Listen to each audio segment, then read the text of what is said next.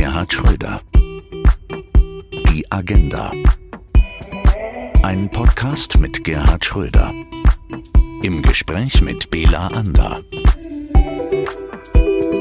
Das heutige Thema ist Russland. Viele haben sicher auf diese Folge gewartet. Ich spreche mit dem Bundeskanzler AD über sein sehr persönliches Verhältnis zu unserem großen Nachbarn im Osten. Wir wollen hier über das andere Russland sprechen.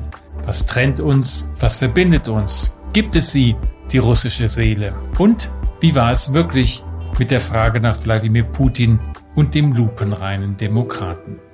Herzlich willkommen zur vierten Folge. Wie, schon vierte Folge? Ja, Zeit Mich vergeht, wenn man Spaß hat. Und den haben wir hier, während wir zusammensitzen und sprechen. Heute über ein Thema, das dich in jedem Interview begleitet, das du führst. Und zwar meistens kritisch, meistens kontrovers, nämlich an Russland. Ein Land, mit dem dich viel verbindet, mit dem man dich auch eng verbindet. Zu einem wegen deiner Freundschaft zu dem russischen Präsidenten Wladimir Putin, zum anderen auch wegen deines beruflichen Engagements in Unternehmen, die eine zum Teil substanzielle russische Beteiligung haben. Aber du wirst jedes Mal in jedem Interview gefragt, kritisch zu Krim, kritisch zu deiner Rolle. Du antwortest auf all diese Fragen wir wollen heute über etwas anderes reden, und zwar ganz bewusst, nämlich über das Land und die Leute wollen wir heute sprechen. Weil ich finde, das kommt oft zu kurz. Das Land ist faszinierend, schon seiner Größe wegen. Ich habe immer gesagt, es gibt ähm, aus unterschiedlichen Gründen zwei Ämter, die ich mir nicht zutrauen würde. Einer ist Papst, einer ist russischer Präsident. Amerikanischer Präsident schon. Nein, auch nicht. Äh, aber jetzt mal im Ernst, weil die Dimension dieses Landes ist so gewaltig, äh, dass man äh, wirklich da geboren sein muss und die Menschen verstehen muss. Woher kommt deine besondere Beziehung zu Russland? Die gibt es schon sehr lange. Zunächst einmal ist es so, dass mein Vater im Zweiten Weltkrieg gefallen ist. Und zwar als Werkzeug von Hitler-Deutschland. Er war Gefreiter und ist dann auf dem Rückzug in Rumänien gefallen. Das hat mich natürlich ein bisschen geprägt, obwohl ich ihn nie kennengelernt habe. Dann habe ich mich sehr früh auch bei den Jungsozialisten mit Russland beschäftigt, habe eindrucksvolle Erlebnisse von ganz normalen Bürgern äh, gehabt, die uns damals, weil wir die Jugend von Willy Brandt waren, äh, ganz äh, erstaunlich positiv aufgenommen haben, uns gleichsam nicht schuldig gesprochen haben für die Verbrechen Hitlers und Hitler-Deutschlands. Und wir haben deutlich gemacht, dass wir schon keine Schuld sehen, aber Verantwortung für die deutsche Geschichte schon. Und das hat sich dann fortgesetzt. Äh, man muss ja dazu wissen, die Russen waren nicht zuerst in Deutschland. Das zieht sich ja durch die ganze deutsch-russische Geschichte, sondern wir waren zuerst da und haben grausamste Dinge angerichtet. Deswegen glaube ich, dass wir so etwas haben wie eine, ja, Bringschuld auch für ein gutes Verhältnis zu Russland, damit die Dinge, die in der Historie passiert sind, jedenfalls nie wieder passieren. Das ist, äh, hat mich geprägt und das ist auch so geblieben. Dein Vater fiel, du hast es gesagt, womöglich im Kampf äh, mit den Russen in Rumänien. Wladimir Putin hat bei der 900-tägigen Belagerung der Wehrmacht von damals Leningrad seinen Bruder verloren. Habt ihr mal darüber gesprochen, über diese sehr persönlichen Erlebnisse? Eigentlich, was die persönlichen Dinge angeht, nie. Wir wussten das voneinander natürlich. Aber das sind dann auch so Dinge, äh, die man für sich behält und mit sich selber ausmacht. Aber Wladimir Putin hat ja, ich glaube, es war 2002 in seiner Rede im Deutschen Bundestag sehr klar gemacht und sehr deutlich gemacht, dass eine neue Phase der Zusammenarbeit nötig sei zwischen äh, Russland damals, äh, er war ja Präsident äh, zu diesem Zeitpunkt, und Deutschland. Und hat das Gleiche übrigens auch immer wieder deutlich gemacht durch besondere Gesten. Zum Beispiel, indem er eingeladen hat, 2005, das Ende äh, des äh, Weltkrieges, Ich war damals noch Bundeskanzler und er hat äh, mich platziert direkt neben den seinerzeitigen Alliierten und hat auch in der Rede, die er da gehalten hat, sehr deutlich gemacht, dass äh, sich erinnern nötig ist und Verantwortung zu übernehmen auch, aber äh, dass Deutschland ein neues Kapitel aufgeschlagen habe und dass Russland entsprechend äh, darauf zu antworten willig sei. Also das zieht sich äh, jedenfalls durch meine politische Biografie als etwas, was mir sehr wichtig gewesen ist, immer und natürlich auch immer noch wichtig ist.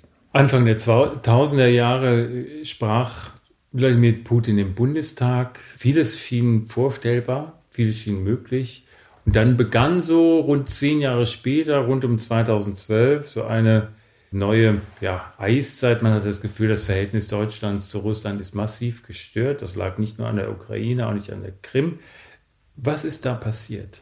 Ich glaube, dass man wieder einmal zu wenig beachtet hat, äh, dass ähm, Russland sich mit all den Versuchen, mit dem Westen ein rationales politisches Verhältnis aufzubauen, immer wieder zurückgestoßen gefühlt hat. Wir haben versucht, dem in meiner Zeit, dem äh, entgegenzuarbeiten, vielleicht auch nicht mit der notwendigen Konsequenz, aber immerhin hat es ein Stück Vertrauen aufgebaut, was wir seinerzeit gemacht haben. Und dann gab es natürlich Rückfälle, äh, weil das verstehe ich auch persönlich, dass natürlich die Bundeskanzlerin einen etwas anderen Zugang zu Russland hatte. Sie ist in der ehemaligen DDR aufgewachsen und natürlich äh, prägt einen so etwas. Und meine freundschaftlichen Verhältnisse haben ja nicht dazu geführt, zu dem russischen Präsidenten, dass man unterschiedliche Interessen negiert hätte.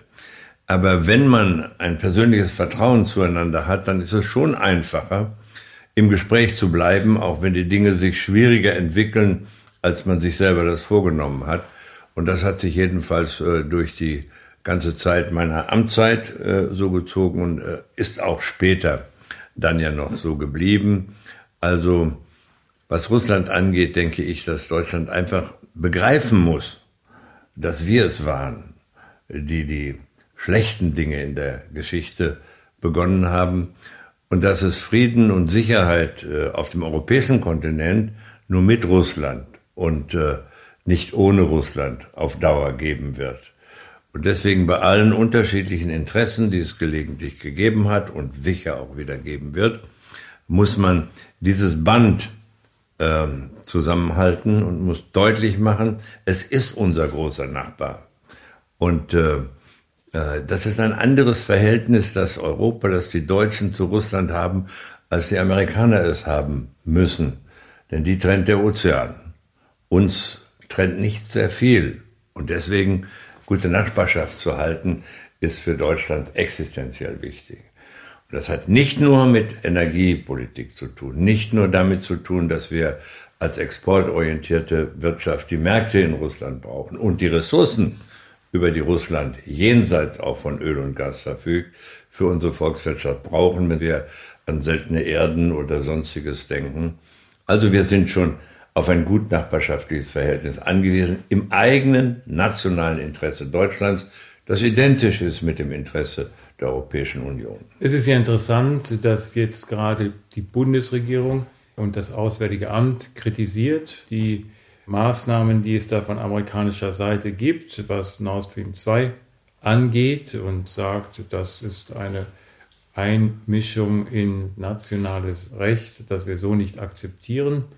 Ein bisschen lang gedauert, aber jetzt scheint ja hier. Ja, nicht lang gedauert. Die Bundeskanzlerin hat äh, immer sehr deutlich gemacht, dass ähm, Energiepolitik äh, in Berlin gemacht wird und nicht irgendwo anders. Und äh, dass deswegen äh, wir äh, aufpassen müssen, dass die Ressourcen, die wir einfach brauchen, das betrifft in diesem Fall Öl und Gas natürlich, äh, zu vernünftigen Preisen, auch unserer Volkswirtschaft wegen, dass da Russland immer, auch in der Sowjetzeit, ein sehr verlässlicher Lieferant war und ähm, dass sich das fortsetzen muss. Jenseits dessen ist es natürlich nicht nur für die Deutschen völlig inakzeptabel, dass irgendein Land der Welt, und sei es auch das mächtigste wie Amerika, exterritorial Rechte geltend machen will und äh, uns gleichsam in eine Rolle äh, zwingen will, die ja nie unsere sein kann. Wir sind Partner, aber doch keine Untergebene. Äh, das äh, scheint man da nicht wirklich zu begreifen, dass ein solches Verhalten einem souveränen Staat wie Deutschland gegenüber Vertrauen zerstört und natürlich auch die Fähigkeit der Zusammenarbeit in anderen Bereichen äh, natürlich beeinträchtigt. Das kann doch gar keine Frage sein. Und äh, ich freue mich, dass das äh, Auswärtige Amt durch wen auch immer deutlich gemacht hat, so geht das nicht. Äh, das kann man ja nur unterstützen. Und äh, insofern ist das eine Linie, äh, die die Bundeskanzlerin immer verfolgt hat, äh, mit durchaus großem Nachdruck. Das ist ja auch im nationalen Interesse Deutschlands. Es gibt eine interessante Entwicklung in den USA. Auf der einen Seite gibt es sehr markige Forderungen bis hin zur Anwendung oder Versuchen der Anwendung exterritorialen Rechtes äh, dort, was Energiefragen angeht. Auf der anderen Seite erklärt Donald Trump wie aus heiterem Himmel, naja, die G7 sind nicht mehr G7, lass uns doch das zur G11 machen und dazu auch noch äh, Wladimir Putin, den russischen Präsidenten, einladen. Äh, wir hatten ja mal die G7 zur G8 entwickelt. Ja. Das war zu meiner Zeit eine Selbstverständlichkeit. Das ist dann aufgekündigt worden äh, wegen der Entwicklung in der Ukraine und der Krim. Das kann man ja sehr unterschiedlich sehen, äh, bedauerlicherweise. Und äh, natürlich macht es Sinn, wenn man in diesen Formaten zusammenarbeitet, diejenigen einzubeziehen, die man einfach braucht, um weltpolitische Fragen äh, zu lösen. Die Vorstellung, man könnte eine, ein Land, das äh, ständiges Mitglied im Sicherheitsrat ist und deswegen ein Vetorecht äh, für all diese Fragen hat, isolieren ist ja eine abwegige Vorstellung. Da gibt es Menschen, die der Auffassung sind, im amerikanischen Kongress oder im Senat, das sei eine rationale Politik, so etwas zu verfolgen. Wir dürfen uns dem nicht anschließen, sondern müssen klar machen, der Versuch, ein P5-Land, so nennt man ja die Mitglieder des äh, Weltsicherheitsrats, die Vetorecht haben, zu isolieren, dass dieser Versuch gar nicht gelingen kann. Man braucht die gesamten äh, Mitglieder, äh, ständige Mitglieder des Weltsicherheitsrats, um irgendein Problem von einiger Bedeutung in der Welt zu lösen. Und das äh, schließt Russland natürlich ein. Also auch wieder Mitglied im Kreis der G. Ja, dagegen spricht ja nichts. Äh, wir haben uns als Deutsche immer dafür eingesetzt, äh, dass das äh, vernünftig ist. Und ich habe keinen Anlass, sozusagen von dieser vernünftigen Position abzugehen. 2036 bist du 92 und Wladimir Putin womöglich immer noch russischer Präsident. Das muss Russland entscheiden und er selber. Dazu will ich nun wirklich äh, nichts sagen. Aber richtig ist, dass ich äh, zu dem Zeitpunkt, wenn ich noch lebe, 92 bin. Gibt es so etwas wie die russische Seele? Ah, das sind natürlich auch, ähm, naja, wie soll ich sagen, gelegentlich Floskeln. Aber dass es engere Beziehungen in der Literatur, in der Musik vor allem zwischen Deutschland und Russland gibt, als wir mit anderen Ländern haben, das kann ja gar nicht äh, zweifelhaft sein. Und natürlich äh, gibt es auch spezifische Gemeinsamkeiten die Menschen in beiden Völkern singen gern. In meinem Fall häufig falsch. Es gibt äh, ja eine, eine wirklich etablierte Volksmusik, sowohl in Deutschland als natürlich auch in Russland. Es gibt Chöre, wie wir alle wissen, in großem Maßstab. Und insofern natürlich gibt es auch, wenn man das denn so nennen will, eine Seelenverwandtschaft, die sich insbesondere auf die Literatur, auf die Musik, aber auf die Kultur insgesamt bezieht. Und das eigentlich seit Jahrhunderten schon. Und das seit Jahrhunderten schon immer mal wieder unterbrochen. Wie gesagt, häufig ausgehend von Deutschland. Und das sollte uns dazu bewegen, sehr sorgsam zu sein, wenn es ähm, im Westen Positionen gibt, die Russlands Interessen beeinträchtigen, sondern wir sollten uns immer wieder für Dialog einsetzen und immer wieder neu anfangen. Dialog als ein vernünftiges Mittel der Politik im Gang zu halten. Es gibt auch in der politischen Wissenschaft immer schon die Debatten, was macht im Grunde Regieren aus. gibt es da ein ganz rationales ähm, Modell, Rational Actor wird das genannt, wo Staaten ganz rational miteinander umgehen. Und eine wesentliche Frage ist auch immer, wie wichtig ist die persönliche Beziehung von Staats- und Regierungschefs untereinander? Sie ist interessant und hilfreich, kann es jedenfalls sein, wenn sie gut ist, aber sie ist nicht das Dominierende, darf es auch nie werden. Sondern? Die Realisierung unterschiedlicher Interessen, wenn es sie denn gibt, oder auch gemeinsame Interessen, wo es sie gibt, keine Frage. Aber diese angenehme Beziehung darf nie in Kumpanei enden und ausarten. Das wird auch nie passieren zwischen Leuten, die verantwortlich äh, Regierungsämter ausüben. Äh, gleichwohl ist es so, dass ähm, schaut man sich die Situation jetzt einmal an. Die Tatsache, dass man wegen der Corona-Epidemie sich einander nicht begegnen kann, auch im europäischen Maßstab, in der Europäischen Union nicht, macht äh, das Finden von Kompromissen nicht einfacher. Das heißt, die Tatsache, dass man sich einander persönlich begegnet, sich in die Augen guckt, äh, führt dazu, dass man eher an Ergebnissen, auch an Kompromissen interessiert ist, als an Kontroversen. Und deswegen glaube ich, und das ist vielleicht gerade für diese Zeit wichtig, dass ähm, Videokonferenzen, äh, egal wie perfekt sie gemanagt sind, ähm, äh, die persönliche Begegnung von Staatsführern nicht ersetzen können. Der Laie würde denken, das geht ja auch in der Videokonferenz. Nein, das geht, das geht eben nicht. Ich bin fest davon überzeugt. Mag sein, dass das andere können. Ich könnte es nicht. Es geht eben auch darum, dass wenn man sich in die Augen schaut, man eher ein Gefühl dafür bekommt, ist das ehrlich gemeint. Mhm. Denn darum geht es doch letztlich. Kann man dem anderen bei allen unterschiedlichen Interessen so weit vertrauen, dass er das, was er sagt, auch meint und nicht morgen vergisst. Kannst du dich noch erinnern an deine erste Begegnung mit Wladimir Putin? Das war eine sehr private Begegnung um Weihnachten herum äh, in seiner ersten Amtszeit. Wir hatten einander natürlich in Konferenzen schon vorher gesehen, aber das war auch etwas, was mich deshalb beeindruckt hat, weil äh, seine Kinder dabei waren, wir in Deutsch sprachen, wie man nur in Deutsch sprechen kann die waren perfekt in unserer Sprache. Und äh, natürlich war das eine angenehme Begegnung, aber auch da äh, nie äh, ausgeartet in, was weiß ich, übertriebene Gemeinsamkeit. Nein, das ist rational, gleichzeitig vertrauensvoll. Hattest du sofort das Gefühl, das passt? Ich glaube schon, dass das so war. Äh, und das hat sich ja auch erhalten. Wladimir Putin kam nach Boris Jelzin. In Boris Jelzins Zeit haben viele russische Oligarchen ihren Aufstieg gemacht, haben sich, äh, ich habe selbst da als Journalist einige Berichte geschrieben über die großartigen Reichtümer, die sie dann angehäuft haben. Die Aufgabe äh, war zunächst einmal sicherzustellen, dass in Russland der Staat wieder in seine Funktion gesetzt wird dass jemand, der aus dem Ausland dort investiert, nicht ähm, Hilfe brauchte von gesellschaftlichen Gruppen, wie immer man sie bezeichnen will, sondern dass der Staat seine Aufgabe erfüllt, äh, dass dabei auch Fehler gemacht worden sind. Das äh, ist doch zwangsläufig so.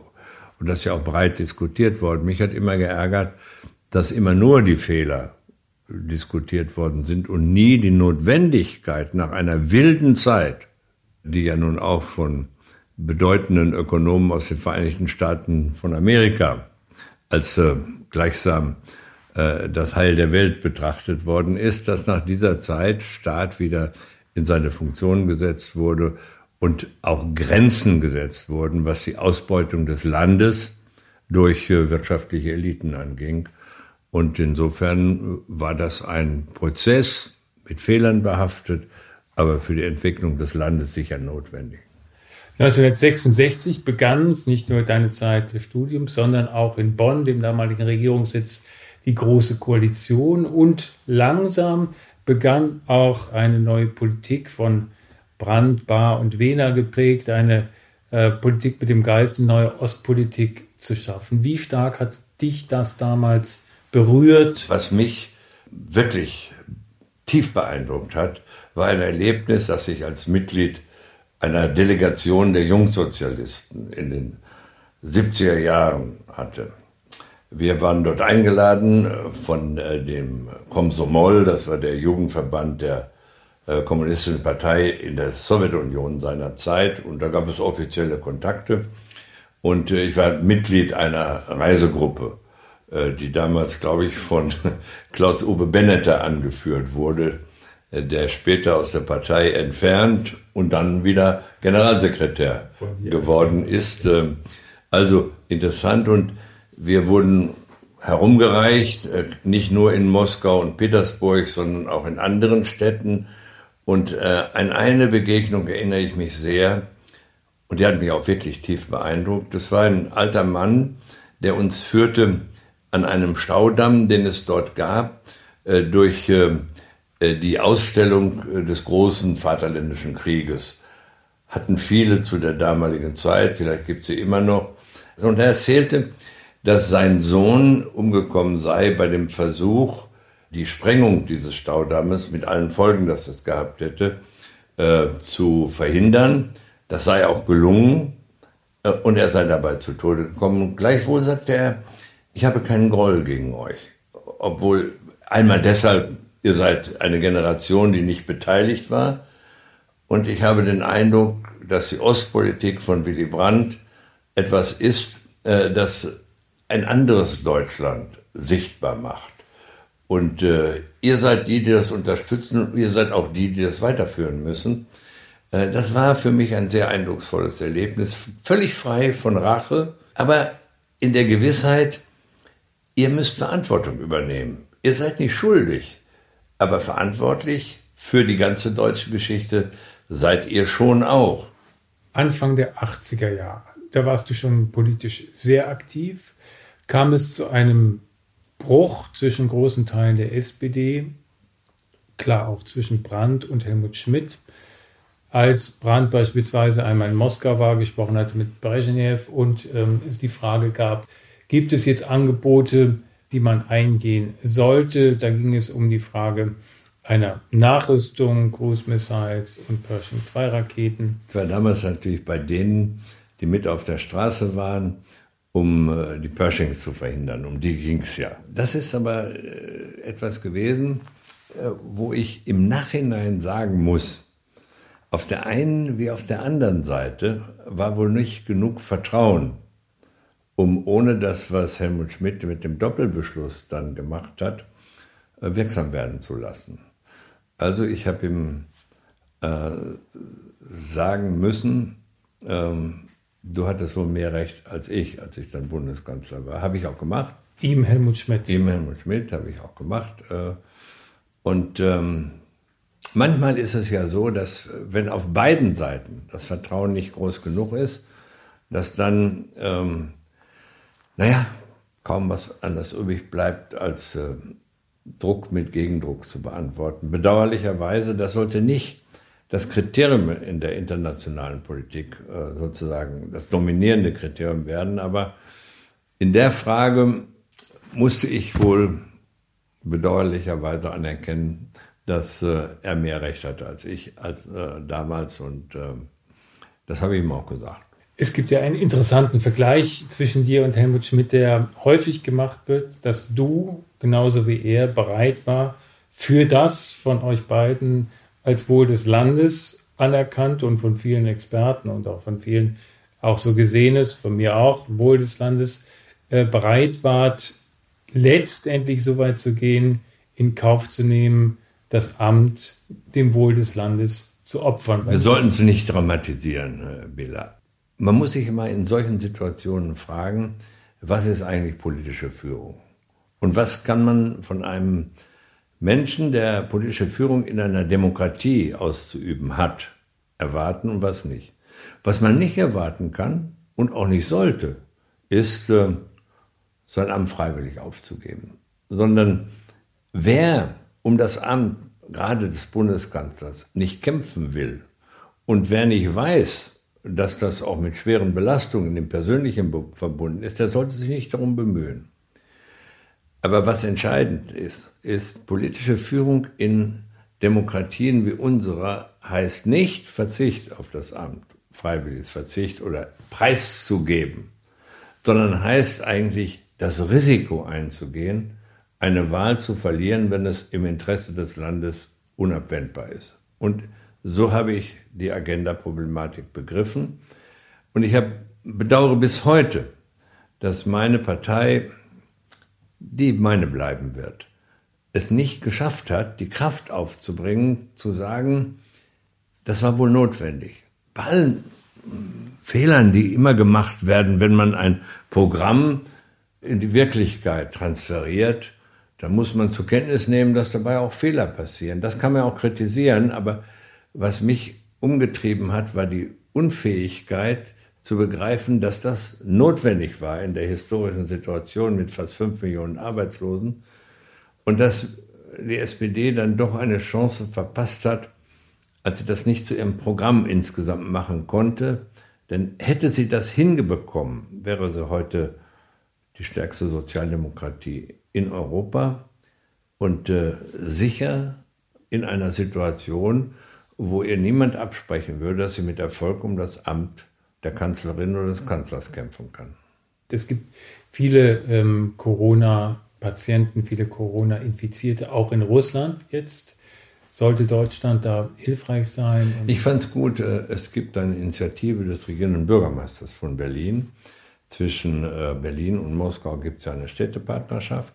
Und die Berliner haben ja äh, in Tempelhof, wenn ich das richtig weiß, ein praktisch Krankenhaus aufgebaut, das nicht mehr äh, gebraucht wurde, Gott sei Dank nicht mehr gebraucht wurde. Und der regierende Bürgermeister Herr Müller hat seinem Partner in Moskau gesagt, wenn ihr Krankenhauskapazitäten braucht, bitte, ihr könnt unsere nutzen. Fand ich eine sehr ordentliche Initiative. Ich hoffe, dass das aufgegriffen wird. Natürlich sollte man einander helfen in solchen Situationen. Und es macht auch nun auch wenig Sinn, in dieser Situation zwei Dinge zu machen. Erstens, den Chinesen anderen vorzuwerfen, sie hätten eine Informationspolitik betrieben, die nicht zureichend war. Hat es überall sicher gegeben. Aber darum geht es doch überhaupt nicht. Sondern es geht doch jetzt darum, dass man sagt, wir kriegen das gemeinsam im Griff. Und dann nutzt es doch nicht, die WHO zu verteufeln, wie Herr Trump das meint, machen zu sollen. Und bin ganz froh, dass die deutsche Bundesregierung gesagt hat, nee, da machen wir nicht mit. Ähm, und äh, das Zweite, was äh, man jetzt in der Situation machen muss, wo ja noch niemand genau weiß, welche Verwerfungen diese Pandemie weltwirtschaftlich anrichtet. Das weiß wirklich niemand. Das kann schlimmer werden, als sich die Menschen gegenwärtig vorstellen.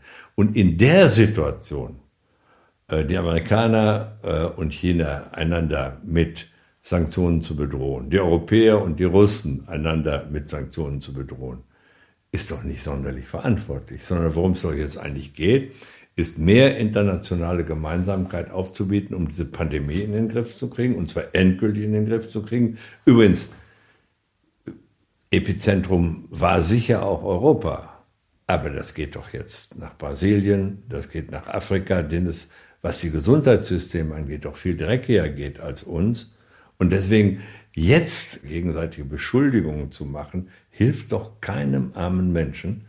In der jetzigen Situation, in der die Weltwirtschaft wirklich leidet und Strukturen zerstört werden, die uns bitter fehlen werden, jetzt noch weiter mit Sanktionen zu arbeiten, um alte Konflikte am Gange zu halten, halte ich für nicht verantwortlich. Die Welt, aus der wir kommen, war eine globalisierte, die auch sehr stark die Globalisierung genutzt hat. Wir sind jetzt in einer Welt, wo es so aussieht, als gäbe es verschiedene Zentren, wo man sich fragt, welche Rolle spielt Europa da überhaupt, aber haben wir überhaupt noch die Chance, mal wieder in eine Welt zu kommen in den nächsten Jahren, Jahrzehnten, die die Globalisierung wieder positiv wirksam werden lässt? Ich glaube ja, weil es macht gar keinen Sinn zu glauben, dass Globalisierung gleichsam durch Renationalisierung überwindbar sei. Das ist Quatsch.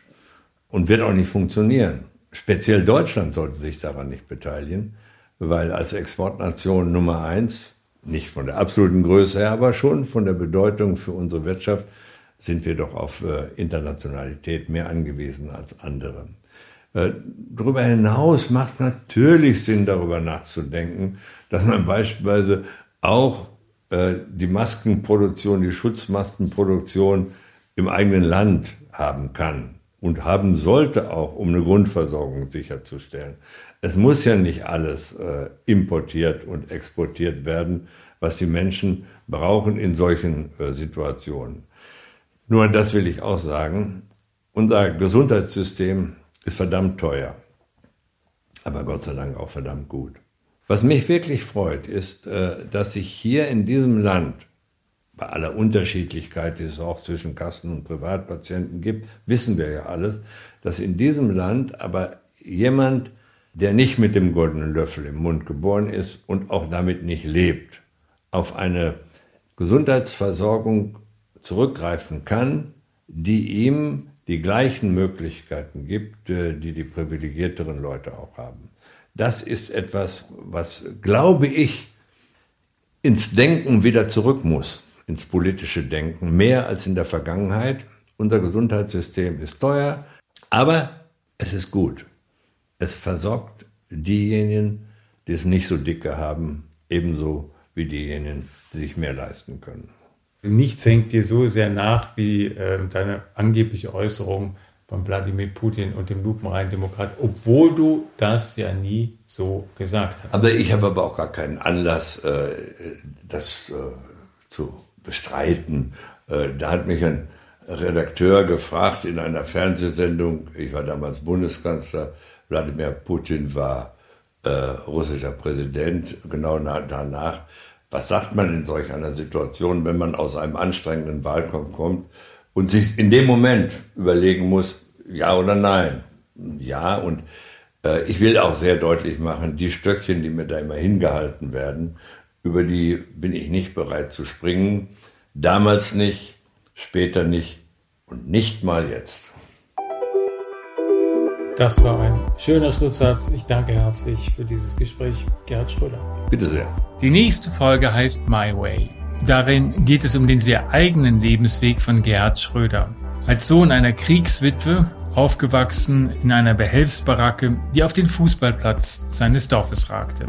In dem Podcast spricht Gerhard Schröder über seinen Lebensweg, über erlebte Härten, über seine Entwicklung vom Juso-Chef zum Bundeskanzler und warum er ausgerechnet My Way als Lied zu seinem Abschied ausgewählt hat. Gerhard Schröder. Die Agenda. Eine Produktion von ABC Communication.